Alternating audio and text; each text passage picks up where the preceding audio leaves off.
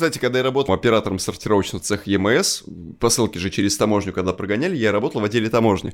Как раз были случаи, когда проезжали коробки, я сразу понял, что это коробка с винилом. И находились таможники, которых что-то внутри очень сильно интересовало, и они вскрывали, проверяли содержимое, я такой смотрю, оп, Оп, а что это такое? А. Смотрели код пластинки, забивали на дискокс, смотрели, сколько она стоит, такие, нет, ну, мало, ну, мало. примерно что-то вот такое вот было, да? Были такие исполнители, которых я вообще к тому моменту не знал. Это был там, э, по-моему, тоже 12-й год. Блин, что-то интересное, обложка красивая. Угу. Так, а что? Ага, ага. Ну, обратно возвращали ее на место, чтобы она дошла до, так сказать, получателя. Но да, это всегда тоже был интересный процесс по-своему. Ясно. Ну, это, это получается, мы наши коллеги, да, раньше были? Да, в каком-то смысле.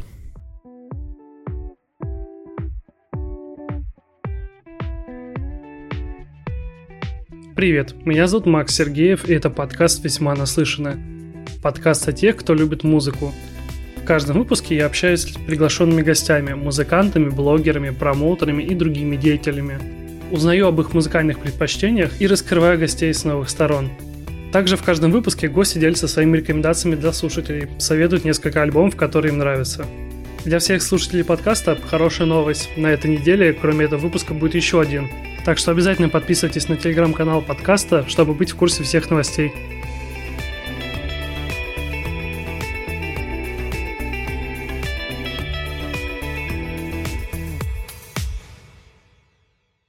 Сегодня у меня в гостях создатели телеграм-блога и YouTube-канала «Всякая годная попса» Антон Вагин и Александр Котелкин. Ребята, привет. Здравствуйте. Ребят, всем привет. Ребята, начнем, пожалуй, с самых основ. Расскажите, пожалуйста, чья была идея сделать канал и как все начиналось? Ну, начиналось-то все ну, если совсем уже далеко. Но раньше, когда в пятнадцатом году я начал, по-моему, сначала у себя на странице ВКонтакте просто о каких-то альбомах немного писать. И, ну, именно если говорить вот про нынешнее направление, про современную попсу, про то, что сейчас во всякой годной попсе мы обозреваем. А потом я начал в группе Жаб ВКонтакте делать небольшие обзоры, и потом, соответственно, создал канал в Телеграме.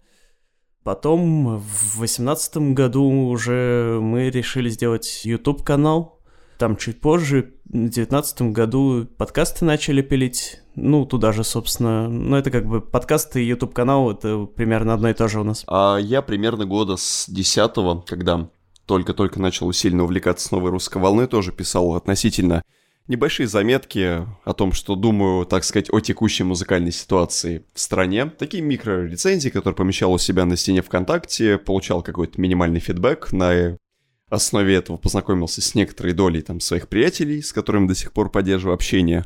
Писал преимущественно только ВК, больше никуда не вылезал. Потом, как я стал автором канала? Меня Антон Юрьевич пригласил. Ну да. Он говорит, вы не хотите ли? Причем я даже не помню, на основе чего вы вдруг решили, что я такой дофига этот музыкальный критик. В смысле, это как бы не секрет. А, это было и так, это было очевидно, да? Оказывается, да, он мне просто предложил сначала взять направление синтовое, так как мне присущ определенный синт-шовинизм. Я очень люблю новую волну, синтепоп, классический и фундаментальный, и вообще во всех его ипостасях. Сначала Антон мне предложил просто заняться именно этим направлением. Я, в свою очередь, пилил посты по классическим альбомам, по классическим синглам жанрам, вешая туда свой собственный тег «Всякая годная синта». А потом я чуть более расширил свое влияние и начал уже писать о инди-релизах.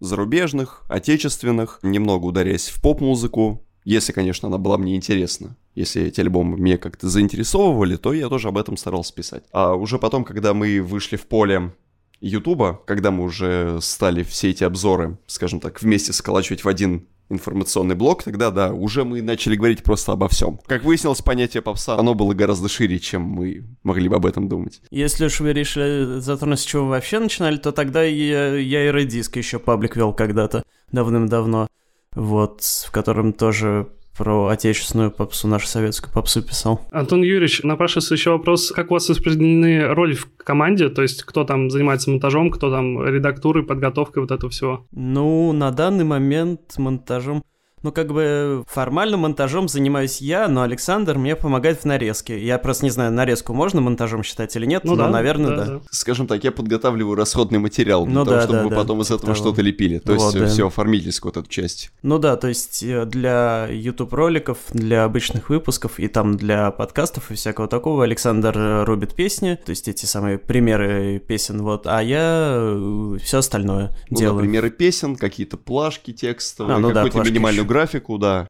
Это делаю я. Антон Юрьевич уже потом все это собирает воедино. Ну, вычищает Ну, это грязь, как бы в техническом плане, а не в техническом, а в, так сказать, концептуально смысловом и как редакторском, это мы, ну, примерно на равных. Тут просто все зависит от темы. Кто-то есть, например, какие-то ролики про Пугачеву, там в основном я делаю. Да. Если Александр как меня контролирует смысловой Ну поток. А если там какой-нибудь, э, есть какие-нибудь его ролики про винил, то там, соответственно, как-то я в роли редактора на месте выступаю. А так, когда мы обычные выпуски пишем, Там то... уже мы просто друг друга контролируем, и все это происходит ну, в достаточной степени стихийно. То есть нет ну да, какой-то да, конкретной роли там в нашей совместной работе. Я там становлюсь гострайтером а, шуток Антона. Антон начинает поправлять мои какие-то реплики и хитрые метафоры. Иной раз бывает до того доходит, что мы просто из этих метафор ругаемся. Мы 15-20 минут съемки, мы просто выясняем что-то по одной метафоре. И это, в принципе, вполне нормальный, органичный процесс. А возникает ли у вас по поводу той же самой попсы какие-то разногласия? То есть кто-то из вас там считает какого-то исполнителя, скажем так, недостаточно годным для того, чтобы он попал в выпуск, а кто-то наоборот, то есть э, за это. Есть ли у вас бывает такое? Ну, не совсем, потому что у нас просто по-другому не работает, как бы у нас у каждого есть квота на сколько-то альбомов, обычно на три. И поэтому просто каждый берет, что хочет. Ну, просто, если кому-то второму не нравится, то просто он может сказать, что не нравится. Например, последний альбом Дуа Липы, ну, хотя он нам обоим понравился, но, то есть, там 40 минут я скорее... с- Я негативные моменты больше освещал, а Александр больше Ну позитивные. или как было с альбомом Grimes Miss А, ну да, да. когда мы записали полноценный стереообзор. Возможно, первый в истории отечественного ютуба, когда в правом канале был я, по-моему, а в левом вы. Причем все это шло одновременным потоком. И у Антона была негативная рецензия на этот альбом, у меня положительная, потому что мне этот альбом очень понравился, прям вот безумно. А Антон Юрьевич к поздней Граймс относится, ну так. Не к поздней, а к И вот к- этой. Именно к Мисс Антроп... Но это поздняя Граймс, давайте называть ее так. А так у нас, э, как уже выше сказал Антон, есть какая-то, да, условная квота, но до момента, когда мы уже подходим к составлению пула, вот этого финального шорт-листа, скажем так, мы взаимно обмениваемся какими-то релизами, потому что что-то я мог не услышать, что-то Антон мог упустить во время копания в списках апкамингов. И в итоге даже в результате вот этого какого-то взаимного обмена появляются релизы, которые там вот э, освещает каждый из нас. Как это было, по-моему, в позапрошлом выпуске подкаста, когда по инди направлению мы полностью прошлись. Да. и очень многие релизы я вам скинул, и они вам внезапно зашли, чему я даже удивился. Мне, допустим, это понятно, но хотелось бы, чтобы вы для слушателей объяснили, почему именно попса, так как обычно, знаете, в таком простонародье принято поп-музыку ругать за какую-то не особо из- изобретательность, но почему вы именно выбрали это направление и решили его как-то показать с лучшей стороны и, возможно, какие-то альтернативы дать? Ну, изначально я вообще все это затеял из-за того, что у меня тоже такой момент. Ракизм головного мозга был от слова рок, а не рак, вот. А, и что я только рок признавал, попсу не признавал, но постепенно голова у меня очищалась. И вот в 15 году я наконец-то начал слушать именно современную попсу, то есть такую прям современную-современную, то есть э, 2010-х. Для меня стало большим открытием, что она оказалась такой хорошей, какой оказалась, и поэтому, когда я что-то открываю себя новое, я начинаю об этом говорить. И, соответственно, у меня возникла потребность об этом рассказывать, и- э, возникла потребность доказывать людям, как раз, э, которые, как вы сказали, что все считают, что попса плохая, у меня возникла потребность доказать всем, что она неплохая. Что я и продолжаю делать. То есть, э, во многом я это делаю вопреки общественному мнению, то есть чтобы показывать людям, что и в мейнстриме есть много всего интересного, потому что у нас довольно сильно распространено заблуждение, что все интересное — это андеграунд или какой-нибудь там пол-андеграунд, типа какой-нибудь инди, и что всякая вот э, попса, прям попса-попса, она недостойна обсуждения. Там есть какие-нибудь исключения, типа той же Дуалипы, которую всякие музыкальные журналисты ее любят обсасывать. Но, условно говоря, то, что можно считать громким таким мейнстримом, который у всех ну, на да, виду. Да и не совсем там, например, тот же последний альбом Тейлор Свифт почти никто нормально не освещал у нас. Вот, у нас там, да, если кто-то обозревает кто-то из музыкальных журналистов поп-альбом, то это большое исключение. И поэтому просто у, у поп-мейнстрима ему не хватает э, осмысления и рефлексии из уст э, блогеров, журналистов и так далее. Поэтому я как раз и эту не до конца занятую нишу и решил занять. Вас как раз в описании канала указано, что Тейлор Свифт и другая хорошая музыка, и Тейлор Свифт стоит на первом месте. Я лично как бы не фанат Тейлор, мне бы хотелось узнать ваше мнение, почему она, она так хороша, по вашему мнению. Это вопрос к вам, как главному да, да, да. фанату Тейлор Свифт в нашей стране, и вообще, наверное, в СНГ. Ну, первая причина довольно очевидная и простая, просто потому что мне очень нравится чистая музыка ее. То есть э, она мелодически очень на мой взгляд, талантливая, и просто ее мелодии, они очень хорошо и сильно рифмуются с моим понятием о хороших, отличных и гениальных мелодиях. То есть, в первую очередь, естественно, поэтому. То есть, если бы мне не нравились ее мелодии, а мелодия для меня в музыке это вообще самое главное, то если бы они мне не нравились, вся ее музыка не нравилась в таком музыкальном смысле, я бы никогда ее так не возносил. Уже в дополнение ко всему этому, когда мне ее музыка понравилась, то я начал глубже копать. А Тейлор, она в десятых годах стала провозвестником как раз вот этой э, самой новой поп-музыки, у которой, к сожалению, нет устоявшегося названия конкретного, ну, назовем ее музыка 2010-х, которая звучит определенным образом и в которой сильно заметны концептуально элементы новой искренности. То есть, когда музыканты стали рассказывать о каких-то своих проблемах, не просто исполнять волю продюсера. Как раз Тейлор, она была одной из первых масштабных э, и популярных певиц, которая стала в своих текстах рассказывать о своих проблемах. То есть начала-то она когда еще давно, когда кантри чисто играла, но вот когда она в мейнстрим выходила, она выходила с, уже с такой, с подготовленной, в общем, работой. И для нее это не стало каким-то чем-то новым рассказывать о своих проблемах, когда она перешла из э, кантри непосредственно попсу. Ну и просто она как у нее позиционирование свое э, довольно интересное и э, прикольное. То есть, по крайней мере, до альбома «Репутация» оно было прикольным, когда она, у нее был такой образ, тут пограничное понятие образа ее настоящий, то есть все-таки это близко к ее насколько мы можем судить, естественно, к ней правдивой в жизни, когда она представляла себя как девчонка с соседнего двора. Это потом уже началась репутация, когда она мрачная, ни с кем из СМИ не разговаривает, злая и все такое. И сейчас там, когда она более-менее к этому вернулась, но тем не менее сейчас она по политоте угорает и все такое, и сейчас немного не то. Но поскольку я начинал ее слушать еще до репутации, то для меня она все еще в том же образе осталась. Ну, в целом, Тейлор Свифт, она как поп-исполнитель в чуть более широком смысле этого слова, потому что она не просто там пишет песни. Да, она да не к тому просто... же она еще и пишет все сама. Она все, да, она сама пишет композиции все, практически подавляющее ну, большинство. Ну, естественно, у нее там много соавторов, но просто в смысле, что она значительный вклад в это вносит. То есть она не просто там... Да, она не просто, она не просто кивает головой, дает, она поет, не исполняет те песни, которые ей приносят э, многочисленные songwriter ы, та же самая Sia, например. Она же еще постоянно экспериментирует с образами, как вот уже сказал Антон Юрьевич. Это же ведь не просто там девушка, так сказать, ребят с нашего двора, как э, было там, допустим, в первых двух-трех альбомах. Это именно и такая электропоп-дива времен 1989, это и мрачная такая надменная особа в эпохе репутации, и такая цветущая, радужная просто blossom женщина э, вот на альбоме «Lover». Сейчас, по-моему, общественной деятельностью политической угорают по ней очень многие музыканты, как бы она в этом моменте не исключение. Плюс она очень сильно ударяется в интерактивность своего творчества.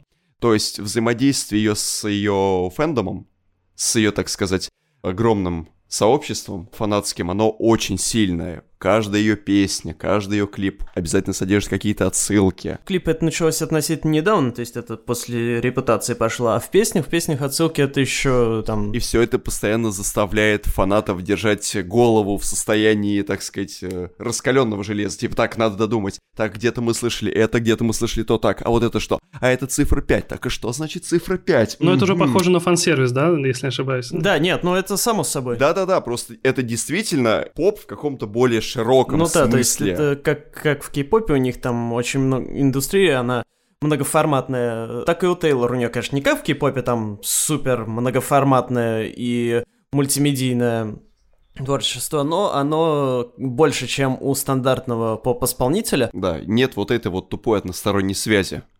То есть, когда музыкант дает музыку, слушатели и поклонники просто слушают и, ну да, да, круто, ждем новой музыки а между Тейлор и между ее фанатами происходит просто какой-то постоянный энергетический обмен. Ну да, и плюс еще и мифология есть, свои приколы, мемы и так далее. Да, так что это поп в гораздо более, так сказать, обширном понятии. Если, допустим, собирать какой-то Тейлор Свифт стартер пак, с чего бы вы порекомендовали начать слушать Тейлор? Или, если я правильно понял, ее лучше начать вот слушать прямо сначала, чтобы проследить вот этот Нет, сначала рост? не надо слушать. Нет, нет, нет, нет, нет. Ее лучше, конечно, слушать со всяких строго мейнстримных вещей, ну, с альбомом 1989. Я всегда говорю, что нужно слушать в зависимости от ваших личных предпочтений, потому что если вам там нравятся 80-е и современный какой-то звук, то да, 1989 как вообще наиболее, наверное, ее популярный альбом, наиболее будобоваримый. Да, скажем так, адаптивный к разным массам. Но при этом репутация, которая вышла следом, я много от, от кого слышал, что люди, которые говорят, что им большая репутация понравилась, потому что она мрачная, серьезная, ну, потому что нас любят сейчас мрачную, серьезную музыку, которая на серьезных щах и все такое. Потому что, как известно, миллениалы, они не любят жизнь, они ее ненавидят. Да, вот, поэтому э, тут, возможно, кому-то большая репутация понравится, кто как раз хочет э, чуть менее типичный поп.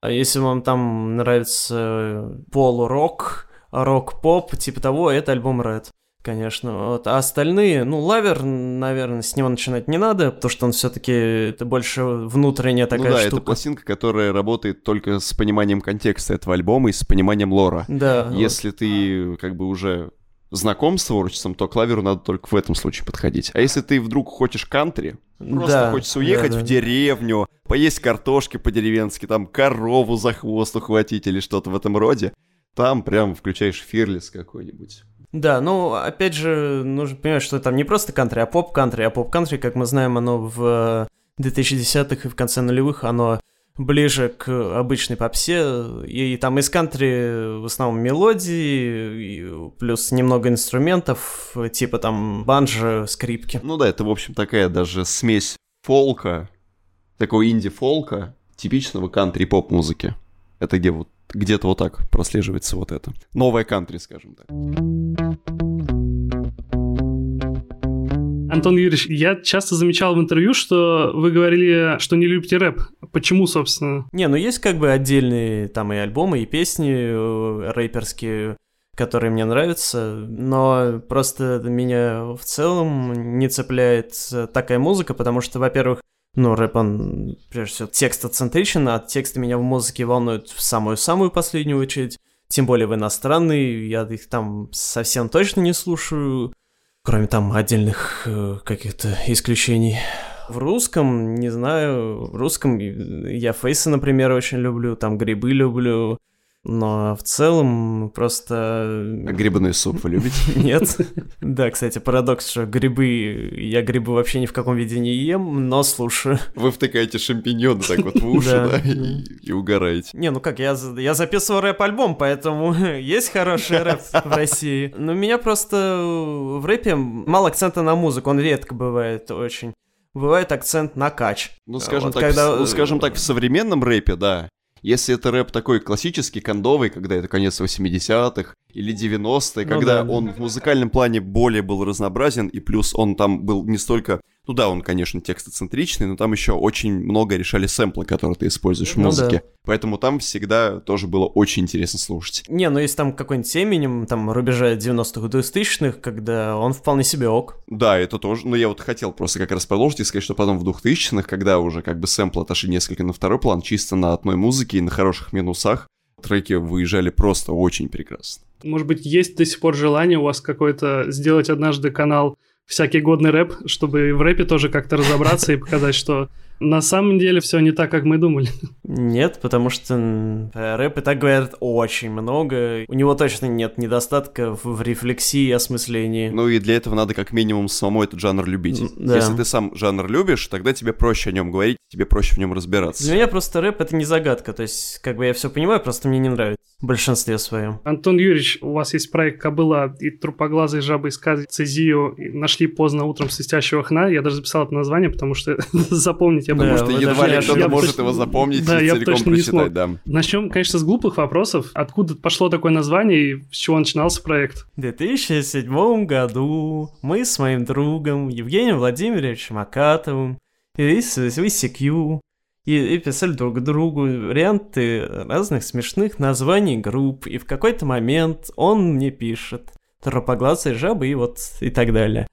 И ей говорю, «Э, беру. Но, думаю, как-то недостаточно слов в этом названии. И присобачил туда в начало кобыла и, потому что на тот момент, ну, и позже, э, мой литературно-музыкальный псевдоним был кобыла. Так вот и название и появилось. Но на самом деле музыкой-то я занимался еще там не с 2007, а с 2003 как бы я всегда так или иначе делал сольно, а «Кобыла и жаба» — это мои сольные проекты, и поэтому просто название появилось в седьмом году, а так-то формально я могу сказать, что «Жабы» еще аж в третьем году появились, но на самом деле не совсем. Как вообще приходят в голову такие текста? Почему так много фигурирует каких-то исторических личностей, дат и событий? И, и животных почему-то очень много. Это тоже чем-то связано? Я думаю, это связано с тем, что в Москве есть московский зоопарк.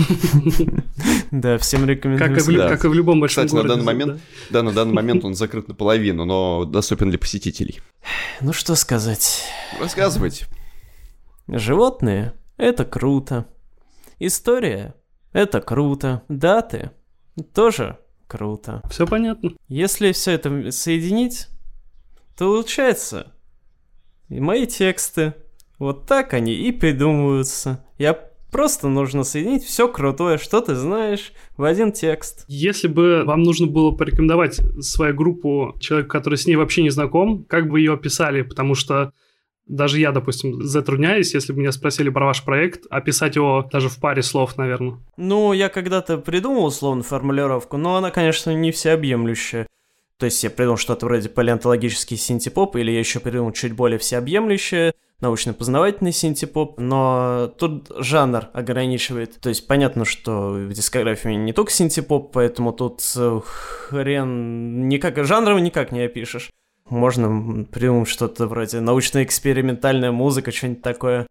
Ну, потому что жанров у меня много, и многие из них экспериментальные, равно как и тексты. Я думаю, и знаете, как надо назвать это? Музыка не для планетариев. Почему? Допустим. Ну и потому что едва ли такую музыку можно услышать в планетарии, да? Не, ну это, кстати, хорошая идея. Может быть, как-нибудь будет возможность воздать концерт в планетарии, то есть Ну, это разрушить было бы эту прикольно. парадигму, скажем. Александр что заскучал, поэтому вернемся к вам. Я так понимаю, что видео про винил это была ваша инициатива. Да. Я на самом деле, честно признаюсь, я в году 17-16 делал канал, и у меня есть тоже пара видео про винил. Они где-то иногда выпадают в топе по поиску именно про проигрыватели, но канал я больше не веду, потому что я понял, что не хочу больше возиться с видео, ну и формат мне как-то стал больше неинтересен, но тем не менее видео тоже смотрят, ставят лайки, дизлайки, и до сих пор люди подписываются в надежде, что дальше будет какой-то контент. Поэтому, собственно, хочу сказать спасибо, что продолжать дело, и расскажите, как тоже начинали увлекаться винилом, что собираете и какой сетап у вас. Когда... Нет, вы скажите про главное, что мы ваши видосы все да, эти видели. да, мы видели и- все ваши видео, они отчасти нас вдохновили на Ого. создание винилового блока, поэтому... Вы типа посмотрели такие, блин, что за говно, надо сделать лучше. Не, у нас э, единственное замечание, единственная странность что нам показалось странным, это то, что вы заказывали пластинки на Амазоне. И на Озоне. И на Озоне, да. Все остальное, насколько я помню, было ок. То есть было вполне ок. Мы как бы взяли это за основу, поняли, что надо просто немножечко расширить в плане вот именно там понимания отдельных вещей. Но в целом основа у вас классная. Когда я начал увлекаться винилом? Я начал его собирать в 2012 году, когда переехал в Москву окончательно уже. Тогда я первым, что я купил себе, выходил новый альбом Эрнеста Грина, более известный как Wash Out. Он выпускал альбом про космо, это был 13 год. Я заказал сразу же себе, вот я почему-то твердо подумал, что мне нужно приобрести этот альбом на виниле. Я понимал, что вот я хочу эту музыку держать в физическом виде, я хочу в руках держать эту пластинку, я хочу обладать музыкой вот в теле. К этому делу я сразу же заказал себе белый винил с альбомом Within and Without, мне еще дали бонусом 7-дюймовую пластинку с э, синглом, не помню название, но, в общем, идет бонусом к про косму. Когда я достал, я понял, что все. Дальше я побежал за проигрывателем, в общем. Начитавшись кучу каких-то статей на аудиомании, где-то еще, я понял, что какой мне примерно сетап нужен, и я себе приобрел проигрыватель Rega RP1, достаточно простой, лаконичный, красивый,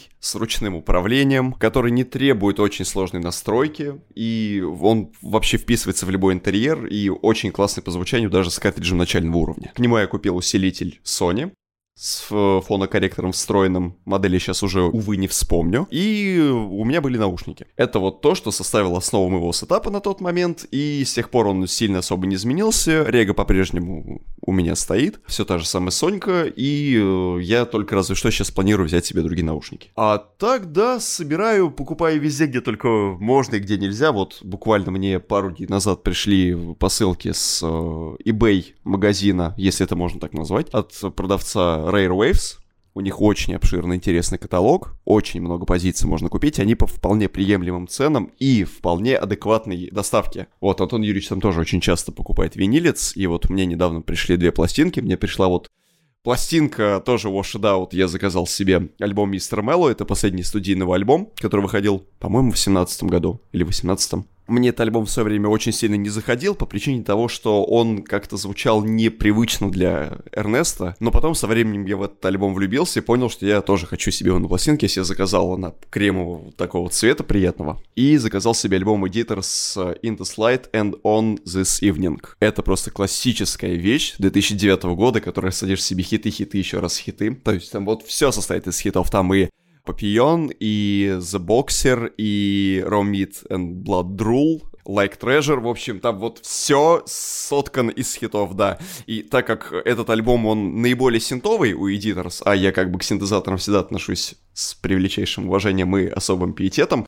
то эту пластинку Editors мне нравится больше всего. Ну, еще, конечно, альбом In Dream, который я, наверное, тоже себе когда-нибудь возьму на пластинке, пока его нет. А так, да, потихонечку, помаленечку моя коллекция пополняется не так активно, как у Антона Юрьевича, потому что он тоже как бы коллекционирует в большом количестве. У него примерно, ну не примерно, у него такой же проигрыватель, как у меня. У него только другой усилитель, его коллекция уже вот-вот подберется к 300. В смысле, а уже она больше уже перевалила уже за три сотни пластинок. У меня коллекция поскромнее, но Виниловая коллекция — это такая вещь, которой нет предела, нет предела совершенству. Вы сказали, что есть пара замечаний, что заказываю пластинки на Амазоне и Озоне. А в чем, собственно, проблема?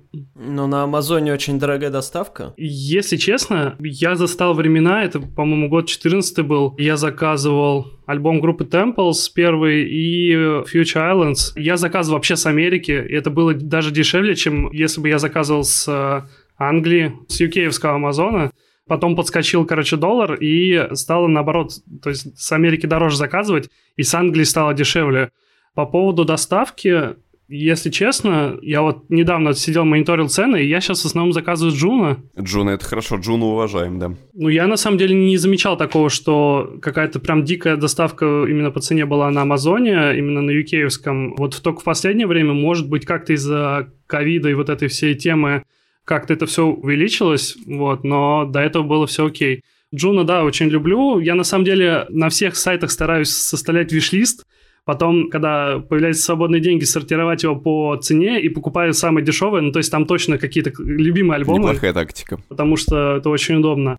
А по поводу Озона, фишка Озона в том, что там очень часто можно найти альбомы, которые, наверное, может быть, ты там один в России знаешь, или там еще там пару человек, там твоих друзей, вот, и больше никто про них не знает, и, соответственно, они не пользуются спросом, их никто не покупает, и потом при правильном мониторинге их можно урвать, ну, прям за бесценок, то есть выйдет намного дешевле, чем если заказывать с Амазона или с Juno. Ну, такое бывает, да. Такой же раньше, когда Медиамаркт у нас работал, тоже такое бывало, и ну, в видео сейчас тоже видео, да, да, случается. Да. Не, с Озоном, да, такие ситуации бывают, но просто в целом, насколько я помню, там, если сравнить цены, там, Сколько закладывают там с eBay, например, сколько она сейчас там на Озоне стоит, будет дороже. А учитывая, что вы еще не в Москве, то вам, скорее всего, еще доставку за нее платить надо. Переплачивать э, выходит. А с Амазона, ну, просто смотрите, вот просто вот мы с Race э, заказываем, допустим, они все современные мейнстримовые альбомы продают, и э,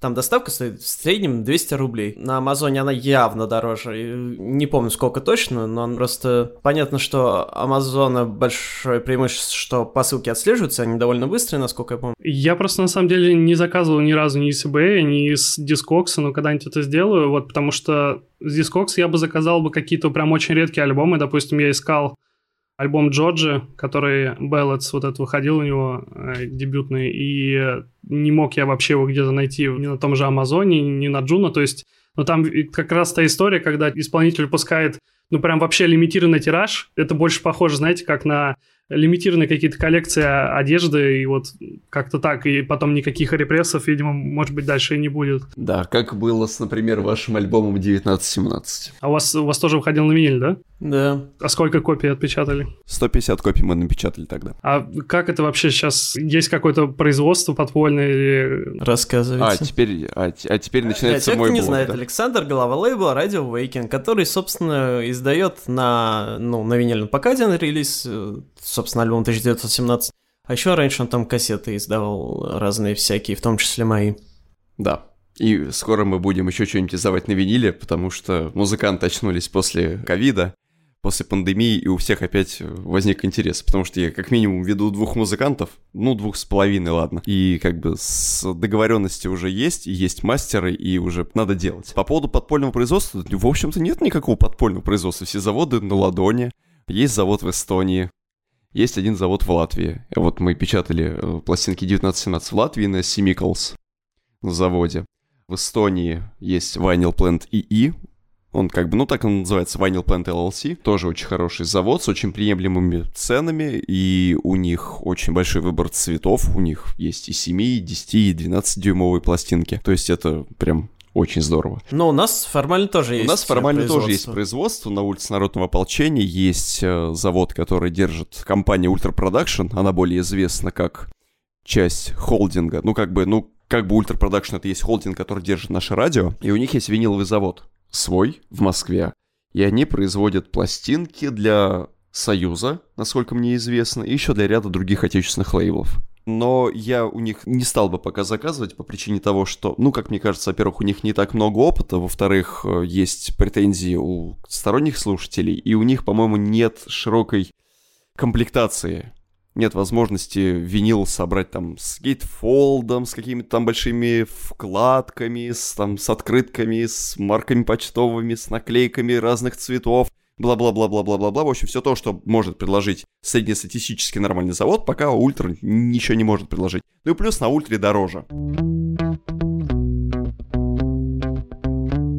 Хотел еще вас расспросить про поп-музыку в России, именно про современную. Не с ведущим людям в этих делах, за кем бы порекомендовали последить? Вот, если у вас кто-то, скажем так, на карандаше, за чьим творчеством постоянно следите? Ну, это самый всегда сложный вопрос для меня, потому что я всегда начинаю волноваться, Боюсь забыть кого-то важного. Я, если что, вас сказать. подтолкну. Ну, наверное, в первую очередь я бы мог порекомендовать тех, кто у нас в гостях был в подкастах. Ну, просто потому что мы в подкасты зовем, на наш взгляд, лучших исполнителей. Ну, правда, еще не все, конечно, побывали.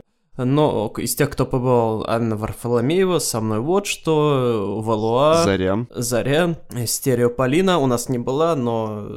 Но мы работаем над этим. Да, мы работаем над этим. Ну, это, конечно, больше инди, пол андеграунд. Даша и Сережа, да, все, по-моему. А, ну да, да, да, конечно. Они-то прям даже не андеграунд, они их писал родной звук. Звук их издавал. Это еще надо заслужить, да. Если брать не из инди андеграунда и что-то около, то я бы, конечно, рекомендовал в первую очередь э, современное творчество сольной Лены Катиной, бывшей участницы Тату, которая в прошлом году записала э, отличный альбом Мона и продолжает синглы отдельно выпускать. Плюс еще Чарушу я очень люблю. Даша Чаруша, она, помимо того, что она певица, поэт она давно, но она еще и режиссер, кто-то ее мог знать там по киноролям, она актриса.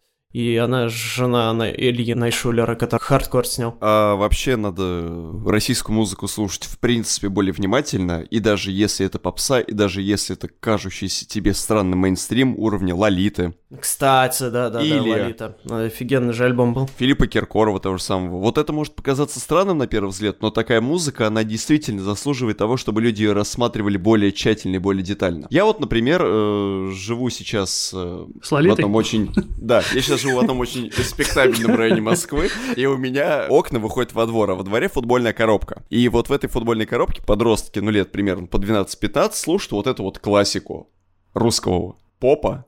Они слушают технологию удивительно, комбинацию. То есть это все, казалось бы, поколению интересно. Да.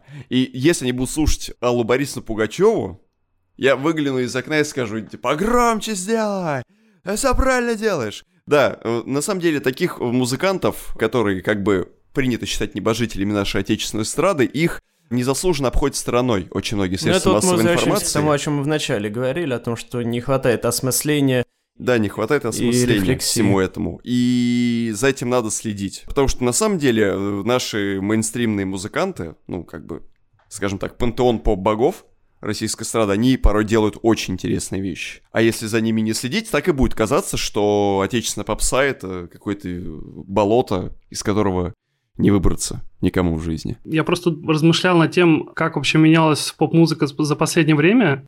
И я бы примерно сказал, что, не назову точный год, но это с десятых примерно где-то началось, что поп-музыка стала отходить вот именно от этой эстрады и стала более какой-то не западно ориентированной, а именно смотреть чаще на Запад и что-то оттуда брать именно хорошее и делать это в какой-то своей манере. Я бы сказал, что какую-то, скажем так, игру в поп-музыке перевернул Иван Дорн. Вы с этим согласны или нет? Ну, скажем так, то, что он перевернул прям игру кардинально, я бы, наверное, не сказал. Но он Он один, один из... из, скажем так, тех, примеров, кто... да. Примеров, да. Потому что, не знаю, туда же можно спокойно засунуть и Антона Севидова с Теслобой. Вот прям легко. Потому Но что это больше андеграунд даже. в восьмом-девятом году, когда он попал в ротацию Радио Максимум, и когда его прочили просто в одного из спасителей, как бы, российского чуть ли не синтепопа, плюс он же еще был западно ориентированный, тоже можно вполне сказать, что вот. Но это все больше инди, как и Дорн, он тоже... Ну и Дорн, он тоже ведь далеко не мейнстрим. Да, да, да, я об этом говорю, что как бы что Дорн, что Свидов и так далее, это больше не эстрада, да? Ну, в большой поп-музыке у нас все еще есть, к сожалению, отсталость некоторая. То есть, хоть все эти западные, да и не только западные мотивы, они привносятся в музыку, но все еще некоторая отсталость есть. Ну, взять тоже, например, прошлогодний альбом Кати Лель, например, моя тема, или первую часть альбома Романа Киркорова. Ну, там жесть всякая. Но при этом вторая часть альбома э, Киркорова Романа и альбом Кати Лель, э, новый, который буквально вышел на днях, они вполне себе нормальные. Хоть и там со своими недостатками. Кто с чего началось, я так сходу затрудняюсь сказать. Это какой-то такой общий естественный процесс. Ну, в принципе, у нас же в музыке наблюдается какой-то подъем с э, начала десятых и в андеграунде, и вне в андеграунде, то есть больше становится музыкантов и так далее, но это, наверное, связано с тем, что, ну, в нулевых как-то росли, ну, в том числе, там, я, например, те, кто вырос в 90-е, в нулевые, еще больше росли. Логично. Те, кто родились на рубеже 80-90-х, и те, кто вырос на рубеже 90-х и 2000-х, они после некоторой бедности 90-х и некоторой застой 2000-х, в десятых они начали повзрослели до определенной степени и начали что-то творить. И поэтому такой взлет появился новой музыки, и, и с этим молодежным взлетом наблюдается и смена вех музыкальных.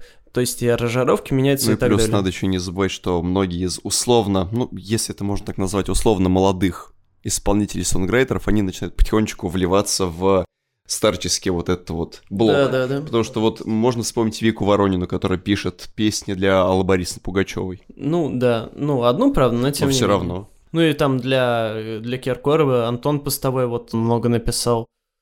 И еще кому написал? Баскову, еще кому-то. Ну, короче, вот он автор «Цвет настроения синий» и еще нескольких нетленок. Ну, и плюс та же самая Лолита, по-моему, работала с кем-то из... Она вот э, и с ним тоже, кстати, работала еще с кем-то молодым. Да-да-да, то есть, как бы, скажем так, свежее видение на музыку, оно нужно. И если музыканты старой гвардии, исполнители э, смогут как бы подпустить к себе молодежь ближе, они еще могут оставаться в тренде, если можно так сказать. Перейдем, пожалуй, к блоку с э, рекомендациями. Ребята, порекомендуйте, пожалуйста, каких-нибудь каналов в Телеграме для наших слушателей, если вы что-то сами читаете и можете свободно порекомендовать. Ну, я традиционно, я всегда одни и те же каналы советую, потому что они мне, ну, ближе всего. Первый, Something About Music, куда пишет наша боевая подруга Аня English. Она, к сожалению, редко пишет, но метко. Второй, это два канала Богдана Гастина, Песня 464 и Pop Damage. Это все телеграм-каналы перечисляю, если кто не понял, да. А, а третье, оно же четвертое, Sex, Drugs and Taylor Swift. Это тоже канал, как можно понять э, из названия, там есть акцент на Тейлор Свифт, но он не супер великий, ну... Я уже подумал, что это ваш сайт-проект, вы там выкладываете мемы про Тейлор. Нет. Ну, там в том числе ведет один из наших подписчиков, там тоже освещает именно вот попсу-попсу, но при этом не только ее, и там мысли многие, они с моими рифмуются. И еще один канал, который я хотел порекомендовать, это «Два прихлопа, три притопа», который тоже можно догадаться, пишет про попсу, причем настолько там похожи мысли на мои, что зачастую мне страшно. Он мне нравится не потому, что там мысли похожи на мои, а потому что человек схожим мыслит схожим образом, и может какие-то моменты в тех альбомах, которые мне не понравились или понравились, которые я мог не заметить, и может осветить какие-то альбомы, которые могли бы мне понравиться, осветить, которые я по каким-то причинам не слышал. Рекомендую я все эти каналы, потому что, как и мы, освещают тоже именно попсу. Есть еще куча отличных телеграм-каналов, и не только телеграм-каналов. Просто я в данном случае акцент хотел бы именно на них сделать по причинам, которые я упоминал в начале подкаста. Ну а теперь попрошу вас порекомендовать по два альбома от каждого для наших слушателей. Антон Юрьевич, начнем с вас. Первый альбом это... Я о нем уже в телеграм-канале писал, если кто подписан, тот уже читал, но тем не менее. Это альбом э, советского композитора Микаэла Ривердеева «Соната Шекспира», который выпущен в 86 году. Почему я его рекомендую? Потому что Ривердеева мы привыкли знать как композитора «Иронии судьбы», «17 мгновений весны» и прочей советской киноклассики, а тут он взял свои композиции, написанные на сонеты Шекспира, соответственно, и совместно с молодой на то время рок-группой «Мост» и молодым певцом Ефремовым Андреем, Алексеем, Андреем сделал в купе такой арт-поп, наполовину с прогрессивом, наполовину с роком. В общем, какая-то совершенно необычайная пластинка для такого же мастодонта на тот момент э, советской неоклассики. Ну, как бы для 80-х, в принципе, не удивительно такой подход и эксперимент, но тем не менее и в контексте творчества Теревердеева, и в принципе для советской музыки это пластинка довольно выдающаяся. Второй альбом, который я порекомендую, это тоже советский, а, это второй, третий или третий, по-моему, а, альбом ВИА «Ариэль» «Русские картинки», забыл какого года, ну, начало 80-х. Это такой тоже масштабный прогрессив рок-фолк, Ариэль мы привыкли знать как... Как стиральный порошок. Во-первых. А, во-вторых, как, как русалочку. И как Ариэля Пинка. В первую очередь, Ариэль у нас как коллектив ассоциируется с песней «В краю магнолий», которая у них, наверное, самый масштабный, ну, не единственный, конечно, хит, но самый мега-хит у них вот такой, он один. А на самом деле у них на альбомах э, было все куда интереснее и необычнее, ну потому что в краю магнолии это такая обычная, хорошая, но обычная эстрадная песня. Вот русские картинки это то, чем нужно вообще гордиться нам, а, что у нас в стране такое было. Плюс это интересно тем, что в СССР было очень много прогрессива с национальным колоритом, всяких узбекские, киргизские и прочие грузинские и так далее. Ну, чтобы русская народная музыка обыгрывалась в прогрессе в ключе, такого было очень мало. И вот как раз Ариэль именно этим и занимались, и тем они и цены интересны.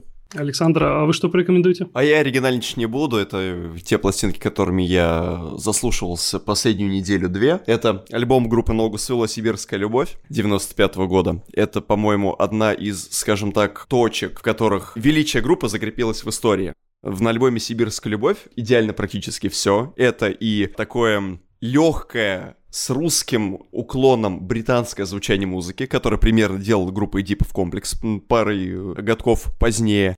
Это и смесь русского языка с английским, причем английский такой, как бы не традиционно английский, не упрощенный английский, а какой-то английский с самостоятельными э, подвыподвертами. То есть он как бы Покровский как будто взял английский язык, чуть-чуть подправил его под себя, немножечко исковеркал, ну так, чтобы он э, оставался при всем при этом... Покровский английский, да? Да-да-да, диалект. Вот, и э, ко всему прочему, темы, которые затрагиваются в альбоме, это тоже прям просто отдельно. Каждая песня, она интересна по-своему, это отдельная интересная история, это и рождественская колыбельная, тоже очень мягкая, приятная в рок-обработке, это и каноническая Хару Мамбуру, и песня «Ольга», которую они взяли практически в нетронутом виде с альбома 89 или 90 -го года «1-0 в пользу девочек», и э, деморализация любви, в общем, и сибирская любовь, с которой они ездили пробоваться на Евровидении 94, но, увы, не попали. Это прям пластинка, в которой действительно хорошо все. Да, это плюс ко всему прочему, чем она тоже интересна, так это тем, что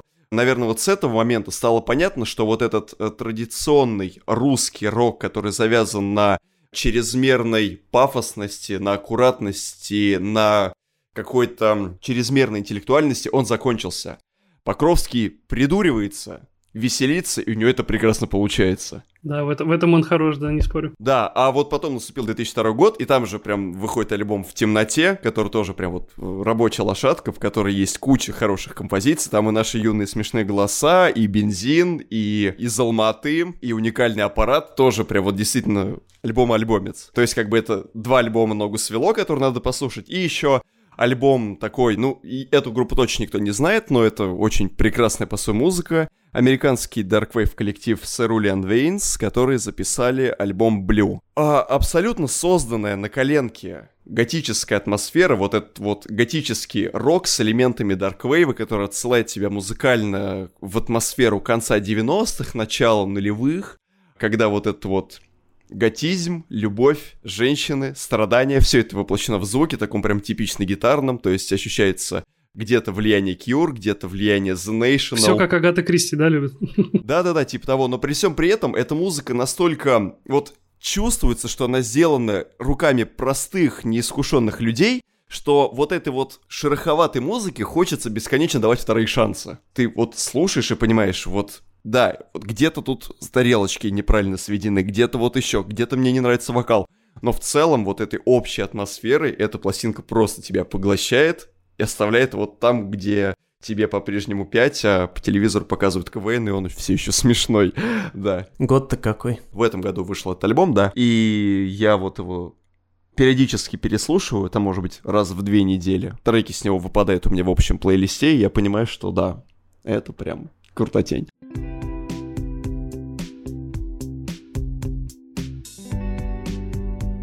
С вами был Макс Сергеев и подкаст «Весьма наслышано». Спасибо всем, кто ставил оценки в подкаст-приложениях и присылал свои отзывы. Это супер приятно. Если вы этого еще не сделали, то не стесняйтесь. Это бесплатно. Каждая звездочка и отзыв в iTunes и других подкаст-платформах увеличивают шанс того, что подкаст услышит больше человек. Ссылки на все видео и альбомы, о которых мы говорили в этом выпуске, я оставлю в описании. А также, чтобы быть в курсе всех новостей подкаста, подписывайтесь на мой телеграм-канал. Там я буду публиковать анонсы и ревью новых альбомов. Ссылка будет в описании. Дальше будет только интереснее. Услышимся.